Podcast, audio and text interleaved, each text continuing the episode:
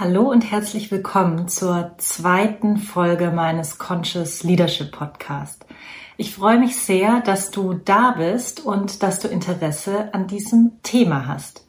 Es geht nämlich heute um die eigene Entwicklung wie wir unsere Selbstentwicklung voranbringen können und wie wir dafür auch andere Menschen nutzen können, die uns in unserem Alltag immer wieder triggern. Das heißt, bei denen wir immer wieder eine emotionale Reaktion in uns verspüren, wenn wir mit ihnen in Kontakt sind oder zusammenarbeiten oder ihnen einfach auch nur begegnen. Und für mich ist diese Folge, wie alle Folgen, die ich hier aufnehme, ein echtes Herzensanliegen, weil ich das Gefühl habe, das Leben gibt uns so viele Möglichkeiten, uns weiterzuentwickeln und uns bewusster zu werden über uns selbst und damit auch über unsere Schattenseiten, über Anteile in uns, die wir vielleicht noch nicht voll entwickelt oder integriert haben. Und das ist jedes Mal auch eine Chance, Dinge zu heilen und noch mehr in eine Ganzheit zu kommen. Und wenn du die erste Folge gesehen hast, meines Podcasts, da ging es ja um das Thema Conscious Leadership, was es für mich bedeutet, also meine eigene Definition. Und da habe ich ja auch davon gesprochen, dass für mich bewusst zu sein bedeutet, ganz im Hier und Jetzt, ganz präsent zu sein ohne auf etwas zu reagieren, ohne getriggert zu sein durch irgendetwas im Außen, in meiner Umwelt, wo ich das Gefühl habe, da reagiere ich drauf. Sondern dann, wenn ich ganz präsent und im Hier und Jetzt bin, aus einer Liebe und Freude heraus einen Impuls zu haben, vielleicht sogar ja das Leben durch mich durch ähm, zu spüren und ein Stück weit zu spüren, was das Leben eigentlich gerade mich fragt zu tun oder von mir erwartet. Und wenn ich das so sage, dann spreche ich damit die unterschiedlichen Bewusstseinszustände an, die ich in Folge 1 erklärt habe. Und falls du die noch nicht angehört hast oder angeschaut hast, dann lade ich dich hiermit nochmal recht herzlich ein, diese allererste Folge einmal anzuhören oder anzuschauen. Denn da steckt ganz viel, ja, wie soll ich sagen, ähm, Basis für mich drin, auf die ich immer wieder aufbauen werde und ähm, ja, die glaube ich einfach sehr essentiell für mich ist und ähm, auch für die weiteren Folgen. So, jetzt komme ich aber zum heutigen Thema. Und ich möchte gerne mit dem Thema Selbstentwicklung starten und komme nachher noch darauf, was ich mit dem Arschengel meine und wie wir das ganze Spiel auch umdrehen können. Selbstentwicklung finde ich ein sehr zentrales und wichtiges Thema, weil auch gerade wenn ich als Trainerin oder Coach, Organisationsentwicklerin in Unternehmen unterwegs bin, häufig ähm, es ja um das Thema der Entwicklung von Menschen geht. Und dann häufig Auftraggeber auch zu mir kommen und sagen, ja, wir wollen in so einem ersten Modul erstmal ähm, mehr mehr Erkenntnisse der Teilnehmer erreichen, mehr Erkenntnis über das eigene Selbst. Im Englischen sagt man immer so schön Self-Awareness. Ich finde, Selbstbewusstsein wird im Deutschen häufig falsch verstanden. Das wird häufig so mit ähm, Selbstsicherheit gleichgesetzt. Aber Selbstbewusstsein heißt für mich auch, mir meiner selbst bewusst zu sein. Also mich wirklich gut zu kennen, mich gut zu verstehen, meine Persönlichkeit mehr und mehr zu durchdringen. Und wenn es also im ersten Schritt darum geht, mir meiner selbst mehr bewusst zu sein, dann ist der Klassiker bei so einem Auftrag, wie ich ihn häufig kriege, die Teilnehmer sollen ihre Stärken und ihre Entwicklungsfelder reflektieren. Und ähm, ich habe auch schon viele Unternehmen in dem ganzen Prozess begleitet, wie sie ihr Performance Management aufsetzen, wie sie Performance-Gespräche führen, ja, die jährlichen Zieldialoge, die Mitarbeitergespräche, ähm, Halbjahres- und Jahresreviews. Und da ist ja ein wichtiger Bestandteil auch immer wieder ähm, einen Entwicklungsplan aufzustellen. Und jetzt komme ich ja selber aus der Konzernwelt und auch ich habe das damals gemacht, zum einen als Mitarbeiter für mich selbst, wenn ich mit meinem Chef im Jahresgespräch saß und er mich gefragt hat, so, was sind denn deine Entwicklungsziele und was möchtest du denn tun, um dorthin zu kommen, dieses Ziel zu erreichen? Und wir haben Maßnahmen aufgestellt. Ich habe das aber auch als Führungskraft begleitet, wenn ich dann mit meinem Mitarbeiter in der anderen Perspektive und anderen Rolle saß. Und ich habe das immer als sehr defizitorientierte Gespräche wahrgenommen. Und ich habe mich auch gefragt ähm, und auch bei mir selber die Erfahrung machen dürfen, ist das denn so hilfreich, wie wir teilweise diese Gespräche führen oder wie wir dann auch versuchen, Menschen in ihrer Entwicklung zu unterstützen. Und ich bin großer Verfechter von Stärken stärken und ähm, entlang seiner Stärken auch zu gucken, wie ich wirksam werden kann. Und gleichzeitig ist damit aber häufig auch die Gefahr verbunden, ja, so die noch nicht integrierten Seiten oder die Entwicklungsfelder, wie man im Business so schön sagt, ein Stück weit ähm, auszublenden. Und darum soll es ja auch nicht gehen. Es soll nicht darum gehen, dass wir nur in unserem Licht durch die Welt laufen, sondern es bedarf natürlich auch, dass wir unsere Schatten anschauen. Und von daher möchte ich dir jetzt hier ein Tool vorstellen, was wirklich ein ganz simples Tool ist, was dafür sehr, sehr hilfreich und relevant ist. Und ähm, du kennst es vielleicht als Wertequadrat von Schulz von Thun oder als Kernquadrat von Daniel Offmann, der, wie ich finde, dazu ein sehr schönes Buch auch geschrieben hat, was ich dir absolut empfehlen kann. Ich habe es auch immer wieder mit den Begriffen Selbstentwicklungsquadrat oder Entwicklungsquadrat genutzt. So, und ich möchte dir ein Beispiel machen aus meiner eigenen Erfahrung, denn ähm, da kann ich am besten mit dir auch besprechen, warum es hilfreich ist oder wie es genau hilfreich ist. Und ich habe jahrelang, gerade auch in meiner Zeit im Unternehmen, als Mitarbeiterin das Feedback bekommen, Angie, du bist viel zu ungeduldig. Und dann war natürlich die Quintessenz, werde mal etwas geduldiger.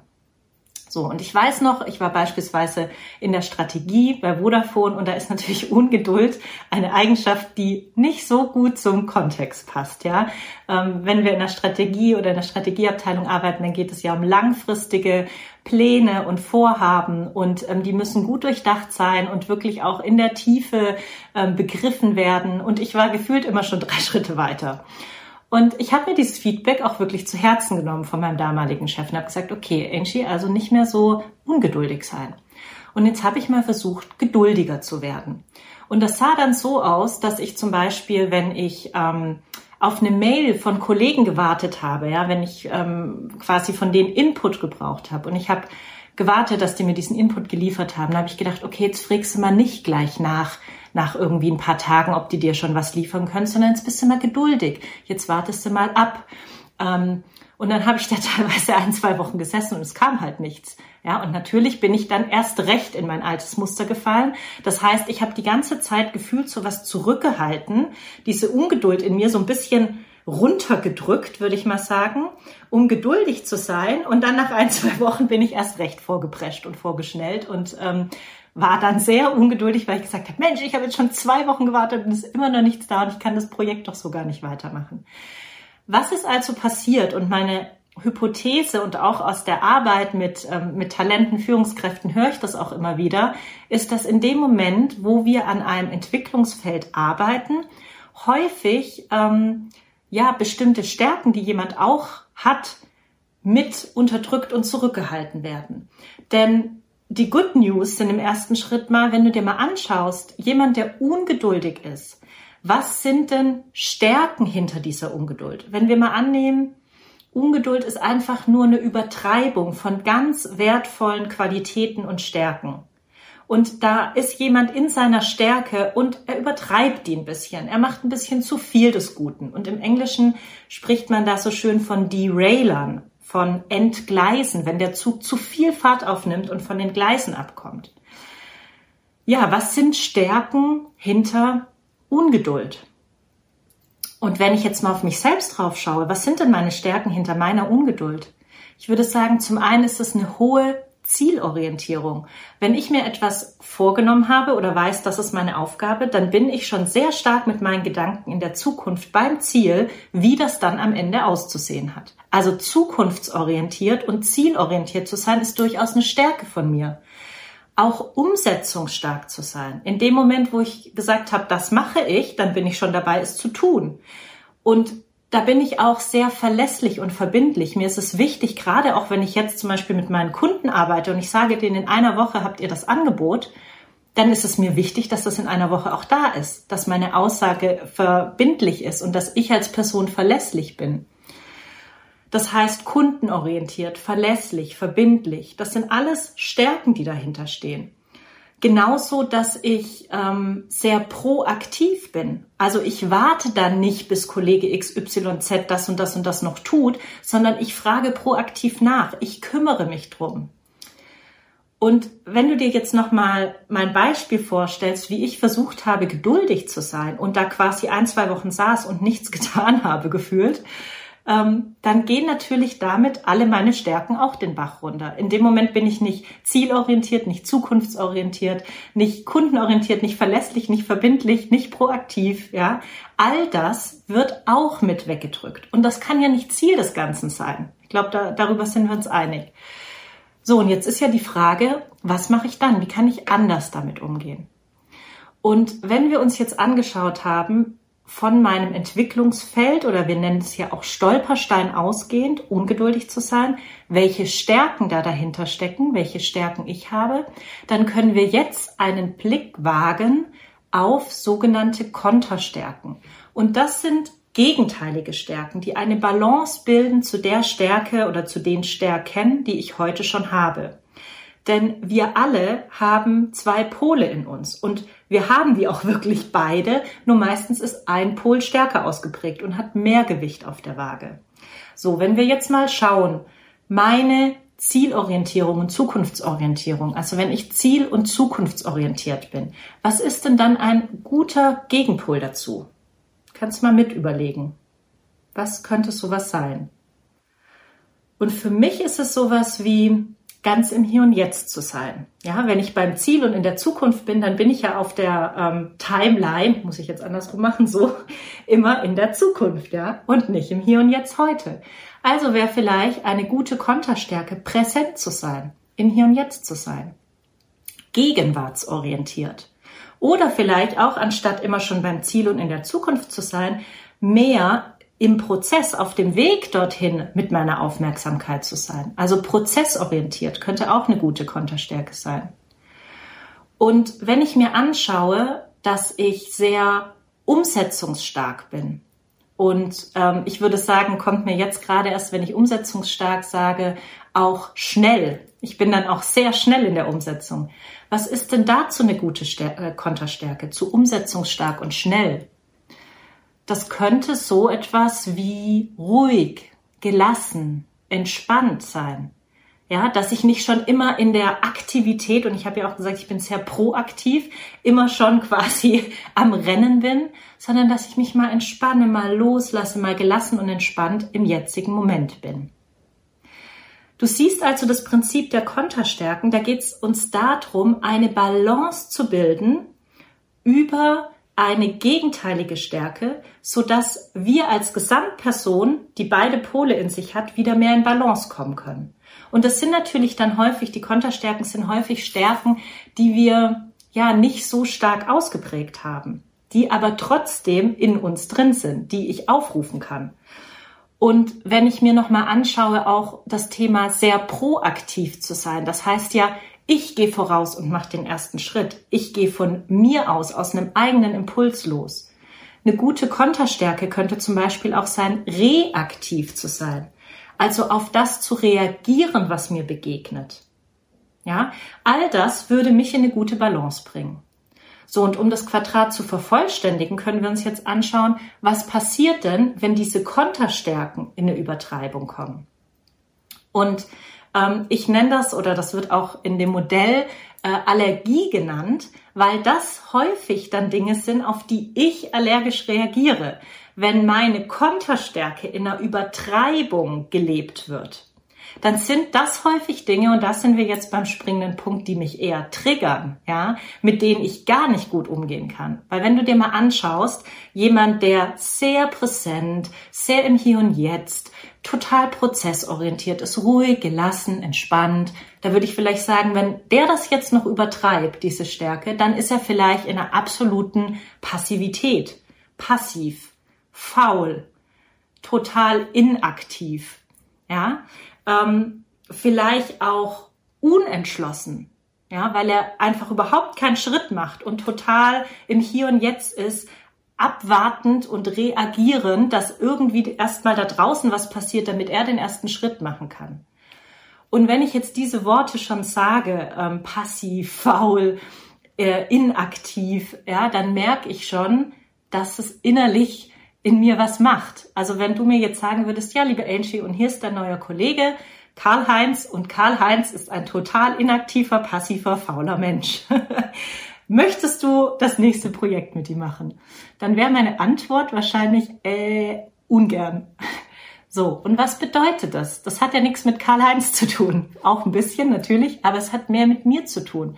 Weil wenn ich in dem Moment eine Reaktion innerlich bekomme, eine Resonanz verspüre, also wenn Karl-Heinz mich mit dieser Übertreibung seiner Stärke triggert, dann gibt mir das ja erstmal eine Information über mich selber. Mein System schlägt da aus. Und deswegen ist Karl-Heinz für mich an dieser Stelle auch ein Arschengel. Denn im ersten Moment würde ich denken, oh, Karl-Heinz, was für ein Arsch. Also so ein Typ geht ja gar nicht. Passiv, inaktiv, ja, ähm, kann ich überhaupt nicht mit. Im zweiten Moment könnte mir aber auffallen, Mensch, interessant, Angie. Da gibt's in dir ja eine innere Reaktion dein System schlägt aus, ja, da kommt vielleicht irgendwie Widerstand oder Widerwille oder ähm, Frustration, wenn du mit dem arbeitest oder vielleicht sogar irgendwie Ärger oder Wut. Was sagt das denn? Das sagt ja, dass da bei mir etwas in Resonanz geht. Und wenn ich jetzt es schaffe, und das ist die große Kunst, schaffe ich es, hinter die Allergie, hinter die allergischen Qualitäten von Karl-Heinz zu schauen und seine Stärken zu sehen, die nämlich meine Konterstärken sind. Und wenn ich das schaffe, dann könnte ich im zweiten Schritt sehen, Mensch, eigentlich ist Karl-Heinz ein Geschenk des Himmels für mich. Eigentlich ist er ein Engel, der mir hier ein Lerngeschenk bringt. Denn er zeigt mir meine Konterstärken. Wenn ich hinter die Allergie schauen kann, wenn ich sehen kann, was sind denn Karl-Heinz Stärken, die er vielleicht manchmal aus meiner Perspektive ein bisschen übertreibt, dann kann ich da ganz wertvolle Qualitäten finden, die mich auch total gut ergänzen würden in der Zusammenarbeit, aber die natürlich auch in mir sind und vielleicht in mir ein bisschen verschützt sind. Ja, oder ich könnte auch sagen, wo ich mich vielleicht, wo ich mir selber vielleicht nicht immer erlaube, diese andere Seite von mir, diese Konterstärken auszuleben. Ja, weil häufig denke ich bei Karl-Heinz auch, was erlaubt er sich eigentlich? hier so faul und passiv im Meeting zu sitzen. Ich bin diejenige, die hier ständig alles in die Hand nimmt und der sitzt immer nur da und macht nichts. Was erlaubt er sich eigentlich? Ja, vielleicht erlaubt er sich was, was ich mir gar nicht erlaube. Nämlich reagierend, gelassen, abwartend, total im Hier und Jetzt präsent in diesem Meeting zu sitzen. So, und das ist für mich ähm, eine total relevante, nützliche Information für meine eigene Entwicklung. Denn ich kann mir von Karl-Heinz eine Riesenscheibe abschneiden und kann sagen, Mensch, so ein bisschen mehr von deinen Stärken, also von meinen Konterstärken, würde mir echt gut tun. So, und warum würde mir das gut tun? Es geht ja jetzt hier nicht rein um irgendwie Selbstoptimierung, weil es natürlich Situationen in meinem Leben gibt, wo diese Konterstärken für mich relevant und nützlich sind. Und wenn ihr jetzt mal meine Konterstärken betrachtet, also präsent, gelassen, ähm, prozessorientiert, reagierend, dann kannst du dich auch mal fragen, in welchen Situationen könnten diese Konterstärken denn für mich nützlich sein? Und als ich das vor vielen, vielen Jahren zum ersten Mal so für mich durchdrungen habe, dieses Selbstentwicklungsquadrat, da fiel es mir wie Schuppen von den Augen. Und für mich war ganz klar, wo die für mich nützlich sein können, denn es war in meiner allerersten Coaching-Ausbildung. Und ich habe mir gedacht, ja klar, Angie, also im Coaching, da ist es völlig fehl am Platz, wenn du zielorientiert und verbindlich, verlässlich, schnell, umsetzungsstark durch das Coaching prescht da geht's ja gar nicht um dich und da geht's gar nicht darum, dass du jetzt hier irgendetwas ähm, toll für einen Kunden oder so fabrizierst. Da geht's ja um die andere Person und da braucht es bei dir ja mehr eine Qualität von wirklich präsent zu sein und dem anderen einen Raum zu geben und auf den Prozess zu achten, damit für den anderen in diesem Raum etwas passieren kann, damit der eine Erkenntnis für sich haben kann, damit ich ihn gut begleite, achtsam, gelassen, ruhig. Und als mir das so klar wurde, habe ich meine Coachingstunden zu meinem Experiment gemacht. Und ihr kennt das vielleicht selber, vielleicht hast du auch selbst meine Coaching-Ausbildung gemacht. Ähm, man fängt da ja so an, erste Coachings, zunächst vielleicht mal mit Freunden oder Bekannten aus dem Umfeld. Und ich habe mir wirklich gesagt, okay, in dem Moment, wo ich mich mit jemand hinsetze und es ist ein Coaching, dann werde ich mich bemühen und werde mich komplett in diese Konterstärken begeben. Und ich habe auch so eine Art inneren Beobachter installiert und mich zwischendrin immer mal wieder gefragt, okay, Angie, bist du gerade in deiner Konterstärke oder verfällst du wieder total in deine Stärken? Und natürlich ist mir am Anfang aufgefallen, dass ich immer wieder ganz schnell bei meiner Zielorientierung war und bei meiner Umsetzungsstärke. Ja, das heißt, ich habe dann auch meinen Coachie überfordert, indem ich gesagt habe, okay, was ist denn jetzt das Ziel? Okay, was möchtest du denn jetzt machen? Und der oder die war vielleicht noch gar nicht bereit, auf diesen Punkt zu gehen. Das heißt, wenn ich in so ein Experiment gehe, meine Konterstärken zu üben, ist es auch total wichtig, mich selbst dabei zu beobachten. Und da sind wir auch wieder in einer ganz ja, wichtigen Qualität, die ich auch in der ersten Folge des Podcasts schon angesprochen habe, die Selbstbeobachtung, in uns einen Beobachter zu entwickeln, der wahrnimmt, wie ich gerade unterwegs bin, in welchem Zustand, mit welchem Verhalten ich gerade unterwegs bin. Und jetzt habe ich gemerkt, Coaching für Coaching, dass mir das immer besser gelingt, in dieser Konterstärke im Coaching zu sein. Ja, es ist wie ein Muskel, den ich trainiere. Ich meine, der andere, der ist ja schon sehr stark und gut trainiert. Stellt euch das mal so vor. Ich habe hier ne, meine beiden Oberarmmuskeln und hier mein linker ist völlig äh, trainiert und ich habe hier einen absoluten Bizeps und äh, rechts ist total schwach. So, und jetzt fange ich an, rechts zu trainieren. Immer wenn ich im Coaching sitze, wird hier trainiert. Und die Frage ist, wird der jemals so fest und stark und muskulös wie, link, äh, wie, der, wie der andere, wie links hier? Weiß ich nicht. Es kommt darauf an, wie viele Situationen ich in meinem Leben habe, wo es nützlich ist, diesen Muskel einzusetzen. Ich kann aber sagen, heute, wenn ich heute auf mein Leben schaue, habe ich den anderen Muskel, also meine Konterstärken, glaube ich, an sehr vielen Stellen trainiert, weil mir immer mehr Situationen aufgefallen sind, wo ich gemerkt habe, wie essentiell diese Konterstärken da sind. Ne, beispielsweise auch, wenn ich mit Kollegen in einem Meeting sitze und es darum geht, erst einmal im Dialog zu schauen, was, was ich eigentlich zeigen möchte, worum es denn eigentlich für uns gerade geht, dann ist es überhaupt nicht hilfreich, wenn ich direkt beim Ziel und direkt bei der Umsetzung bin. Dann braucht es manchmal genau diese Zeit. Und von daher würde ich sagen, dass ich da heute viel mehr in der Balance bin.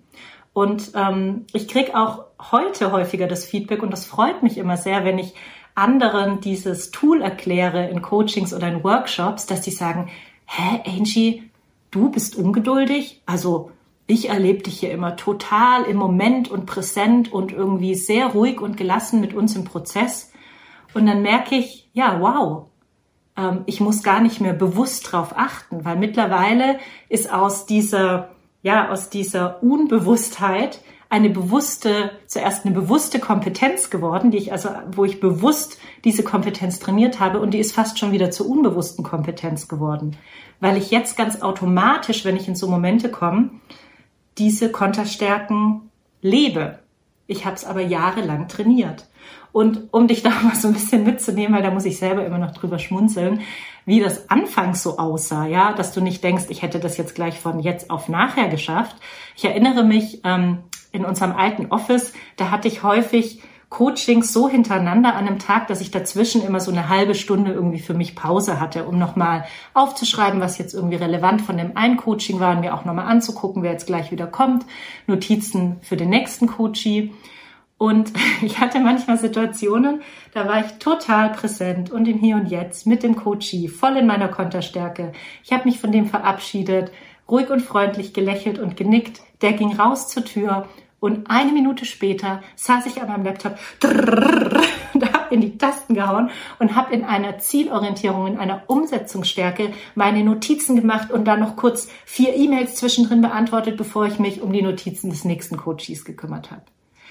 Und wenn du jetzt sagst, ja, Angie, hat ja super geklappt mit der Konterstärke. Ja, es hat super geklappt. Denn ich möchte ja nicht eine Konterstärke entwickeln, um eine Konterstärke entwickelt zu haben, sondern die Frage ist ja immer situativ. Wann und wo macht welche Stärke, macht welche Kompetenz Sinn? Welche Kompetenz ist für mich nützlich in einer bestimmten Situation? Und im Coaching war es mehr die Konterstärke. Und in meiner Arbeit zwischendrin, wo es auch darum ging, E-Mails zu beantworten, meine Notizen aufzuschreiben, ist die eigentliche Stärke, zielorientiert, schnell, umsetzungsstark zu sein, total hilfreich. Und das ist das Schöne, dass wenn ich beides entwickle in mir, dass ich dann natürlich viel mehr Handlungsspielraum habe, viel mehr Flexibilität, wie ich in Situationen agieren kann.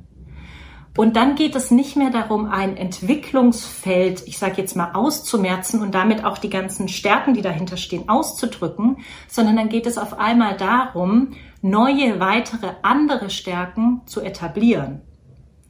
Und ähm, das, finde ich, ist etwas, was wir ja häufig ein Stück ähm, zu sehr äh, vergessen oder, oder nicht wirklich genau betrachten. Und das möchte ich ja deswegen auch gerne wieder mit reinbringen, dass du in deiner eigenen Entwicklung mal draufschauen kannst, was sind denn eigene Entwicklungsfelder oder Stolpersteine, die ich habe. Ja, was ist denn Feedback, was ich vielleicht häufiger bekomme oder vielleicht merkst du das auch für dich selber im Alltag, dass es Verhaltensweisen gibt, die hinderlich für dich sind.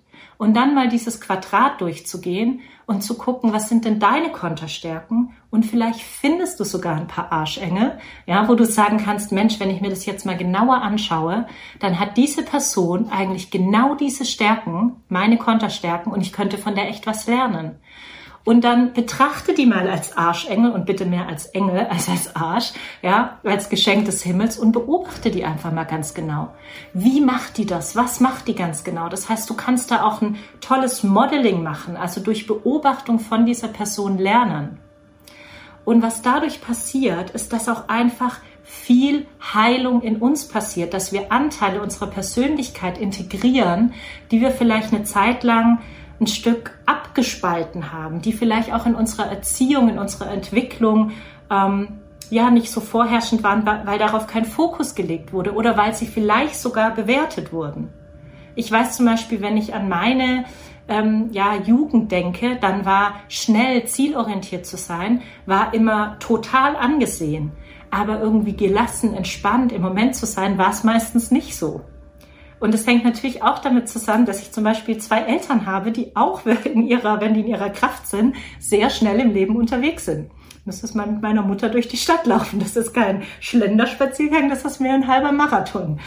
Ja, ich habe sie sehr, sehr lieb, möchte, äh, möchte ich an dieser Stelle sagen. Und solche Dinge, interessanterweise, wie schnell meine Mutter durch die Stadt läuft, fallen mir erst auf, seitdem ich meine Konterstärke mehr trainiert habe. Früher war das für mich total normal, dass man halt so schnell durch die Stadt äh, geht. Und da hat man eigentlich gar keine Zeit, in den Schaufenster zu schauen, weil die ziehen halt so vorbei. So, das zunächst mal bis hierhin. Und ähm, das ist der ganze Part, den ich mit Selbstentwicklung hier meine. Jetzt kommen wir, wie ich finde, zum fast interessanteren Teil, nämlich der Arschengel-Theorie an sich und wie ich denn andere Menschen für meine Entwicklung nutze. Denn auf unsere Entwicklungsfelder oder Stolpersteine zu schauen, ist eine Möglichkeit. Ich glaube, was uns aber im Alltag nonstop passiert und begegnet, ist, dass wir auf Menschen treffen, die uns triggern. Und was dann meistens passiert, ist, dass wir projizieren. Also, dass wir das, was eigentlich mit uns zu tun hat, auf den anderen projizieren. Eigentlich ist der andere nur ein Spiegel für uns selbst, weil in uns entsteht ja die Reaktion. Ne? Wenn ihr nochmal an den Arschenkel denkt, Arschenkel ist auch schön, ne? Nee, Arschengel wollte ich sagen, an den Arschengel denkt und ähm, an meine Allergie von passiv und inaktiv und faul, dann tut sich ja in mir etwas. In mir gibt's diese Reaktion, diese Resonanz. Ja, ich merke, wenn ich mit so einem Menschen zusammentreffe, dass der mich triggert und dass in mir eine Emotion hochsteigt und dass ich frustriert werde. Ja, und dass ich richtig merke, wie sich innerlich ein Widerstand aufbaut und wie ich mich innerlich auch kontrahiere und sich was zusammenzieht. Und ich denke, was für ein Arsch, der muss doch jetzt mal. Der sollte doch mal. Und ihr merkt sofort, wenn ihr diese Worte verwendet, der muss doch mal, der sollte mal, das darf man doch nicht. Äh, wie kann der sich das erlauben? Das sind alles wundervolle Hinweise darauf, dass du einen Arschengel vor dir hast. Ja? Und dass diese Person dir ein wundervoller Spiegel und ein Geschenk des Lebens ist. Und dass wenn du auf diese Person zeigst, du gleichzeitig mal auf dich zurückzeigen darfst und dich mal fragen darfst, was ist das in mir, was diese Person auslöst? Warum reagiere ich da so drauf?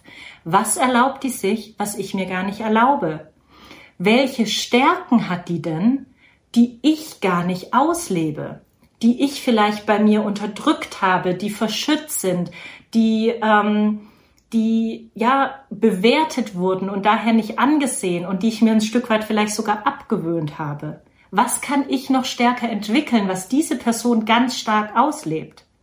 Das sind alles gute Fragen, wenn du so einen Arschengel hast. Und ich möchte das gerne nochmal rückwärts mit dir durchgehen. Und ich nehme hier wieder ein eigenes Beispiel, ähm, denn in meinem Leben begegnen mir immer wieder Menschen, ja, ähm, und alleine, dass ich das so sage, zeigt mir ja schon, es begegnen mir ja ganz viele Menschen, aber das, was ich immer wieder wahrnehme ähm, an Menschen oder das, was dann eben bei mir etwas hinterlässt an Reaktionen, sind Menschen, die mit mir in Meetings sitzen und überkritisch zum Beispiel Vorschläge, die ich mache, begutäugen. Und ich steigere mich da jetzt mal wirklich so ein bisschen rein, dass du verstehst, dass das auch hier wirklich um einen Arschengel geht und um eine Allergie, die ich habe. Da kriege ich fast schon hier Ausschlag auf den Armen. Also die sitzen da überkritisch. Ich mache einen Vorschlag und das, was sofort kommt, ist ja, aber. Und dann gibt es eine lange Abhandlung darüber, warum das alles nicht so geht, weil die sehen das Glas auch immer halb leer und nicht halb voll. Und das Allerschlimmste daran finde ich, dass sie dann ganz viel geredet haben, aber auf gar keinen Fall ein To-Do mitnehmen. Also die gehen immer ohne Aufgabe, ohne To-Do, ohne Arbeit aus dem Meeting. Also sich wirklich drücken um die Arbeit, würde ich jetzt mal sagen. Und ich gehe jetzt gerade bewusst so ein bisschen da rein und steigere mich da rein, damit du mal nachvollziehen kannst, wenn ich dieses System so noch nicht durchdringe, und das noch sehr unbewusst in mir ist, dann kann ich volle Kanne auf den anderen projizieren. Und dann kann ich in ein Feedback mit dem anderen gehen und kann sagen, also ich nehme wahr, dass wir hier alle Arbeitspunkte verteilt haben und du als einziger dir kein To-Do genommen hast. Und ich würde mir wünschen, ja, dass du auch ähm, dir Aufgaben schnappst, wenn wir hier Themen verteilen. Und ähm, ich nehme wahr, dass wann immer ich einen Vorschlag mache, von dir erst einmal ein Gegenargument kommt. Und ich würde mir wirklich wünschen, dass du auch mal die positiven Dinge sehen kannst. Also ich kann ganz viel auf diese Person projizieren und mich richtig aufregen und versuchen über Feedback, ja, an der anderen Person etwas zu ändern. So, was ist aber, wenn ich die andere Person mal genau so annehme, wie sie ist? Und wenn ich mal merke, ah, Angie, da ist wieder so ein Arschengel, ein Geschenk des Himmels, was erlaubt er sich denn? Welche Stärken hat er denn, die du vielleicht dir noch nicht so erlaubst? Dann ist jemand, der überkritisch ist und immer erstmal Ja, aber sagt, ist vielleicht jemand, der sehr reflektiert ist, der kritisch, ja, der einfach kritisch ist, der sehr überlegt ist, vielleicht auch risikoavers und sicherheitsorientiert. Vielleicht ist das auch der Hintergrund, warum er so viel die Dinge bewegt und nachfragt und seine Ja-Abers bringt. Und ähm, der vielleicht auch eher abwartend ist oder vielleicht auch strategischer ist, ja, und nicht so schnell in der Umsetzung und im, im, im Pragmatismus. Und du merkst schon, ich komme jetzt, wenn ich sage nicht so schnell in der Umsetzung und im Pragmatismus, dann bin ich natürlich wieder bei meinen Stärken. Also gucken wir nochmal an, das könnten alles Konterstärken von ihm sein. Reflektiert, kritisch, abwartend, ähm, strategisch, sicherheitsorientiert, ähm, risikobewusst. Und wenn ich jetzt das schon so sage, dann merke ich schon, das sind nicht unbedingt meine Stärken. Denn wenn ich mal gucke, was wäre denn wieder das Gegenteil, und ich gehe jetzt quasi gerade rückwärts durch das Entwicklungsquadrat, ja, ähm, das Gegenteil, also meine Stärke, wäre ja eher sowas wie umsetzungsstark, positiv. Also bei mir ist das Glas eher immer halb voll, sehr schnell begeisterungsfähig und vielleicht auch impulsiv, ja, sofort auf etwas draufspringen, mitgehen, sehr vertrauend, ähm, auch mutig, Neues direkt auszuprobieren.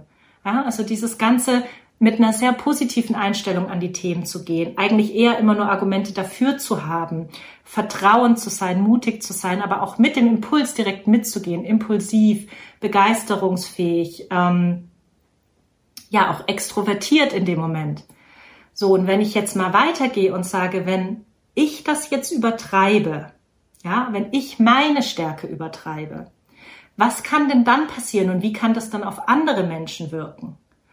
Und ich glaube, manchmal kann das sehr unüberlegt sein. Wenn ich sehr schnell und impulsiv und begeisterungsfähig auf was draufspringe, kann das unüberlegt sein. Das kann ähm, vielleicht sogar naiv sein, weil ich es gar nicht richtig durchdacht und angeschaut habe.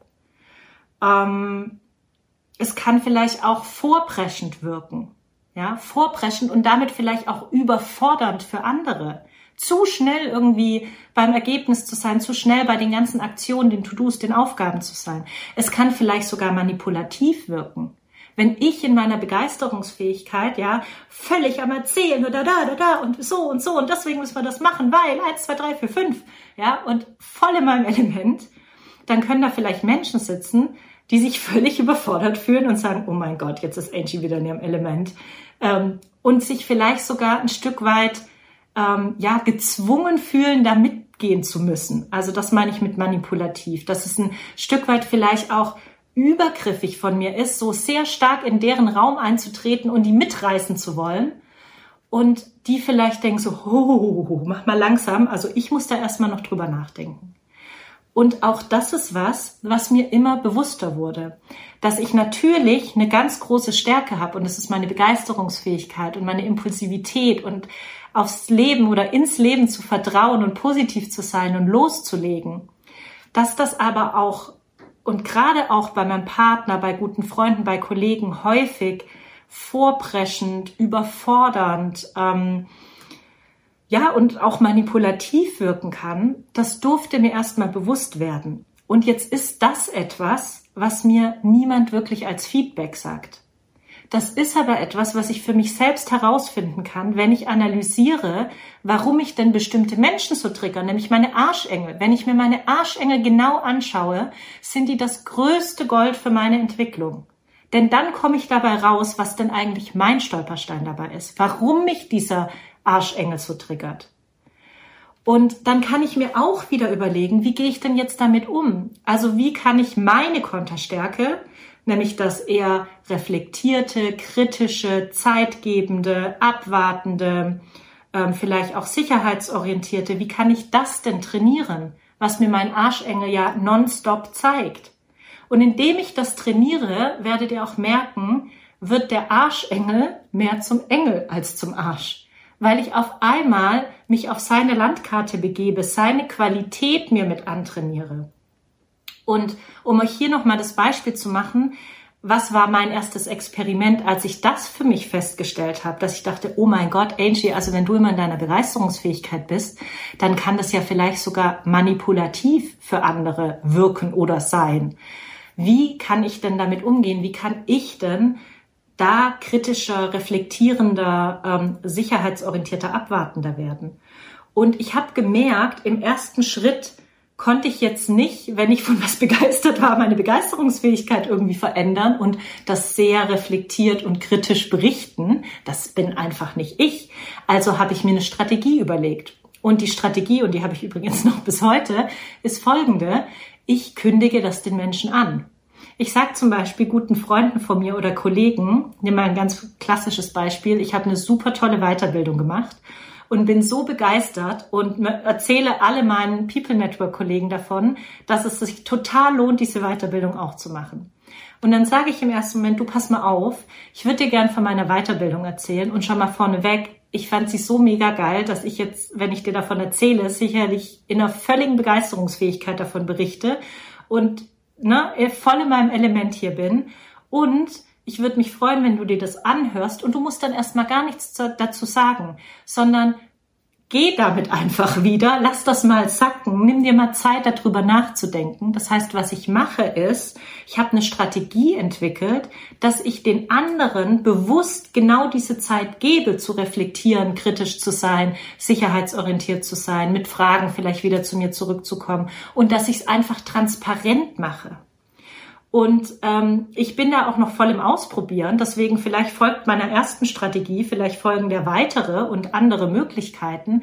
Aber eine erste gute Strategie, gerade wenn es dir schwerfällt, weil du so voll in deinem Element, in deiner Stärke bist, kann zum Beispiel sein, das transparent zu machen. Einfach zu sagen, du pass mal auf, das ist meine Stärke und ich weiß, manchmal übertreibe ich die ein bisschen und dann wird es ein bisschen arg krass dann wird es sehr überschwänglich und vielleicht auch überfordernd und vielleicht wirkt es sogar manipulativ auf dich. Und ich würde dich bitten, gib mir gerne auch ein Feedback, wie du das wahrnimmst. Aber ich merke, wenn ich jetzt meine Stärke da verlasse, dann ähm, ja, bin ich irgendwie ganz raus. Ne? Dann gibt es irgendwie gar nichts, wie ich es jetzt gerade überhaupt mitteilen kann. Also ein erster Schritt auch zu mehr Bewusstheit ist immer auch unseren Mitmenschen transparent zu machen, wenn wir uns gerade in einer gewissen Unfähigkeit fühlen oder einfach auch darum wissen, wie wir wirken können und das ankündigen. Das möchte ich dir auch gerne nochmal an der Stelle mitgeben.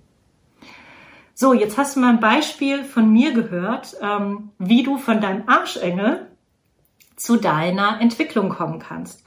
Und was du mal machen kannst als total cooles, tolles Selbstexperiment, ist einfach mal durch die Welt zu gehen. Und vielleicht hast du jetzt auch sofort, als ich davon erzählt habe, äh, mehrere Personen in deinem Kopf gehabt, wo du sagst, oh ja, das ist, das ist auch so ein Arschengel von mir.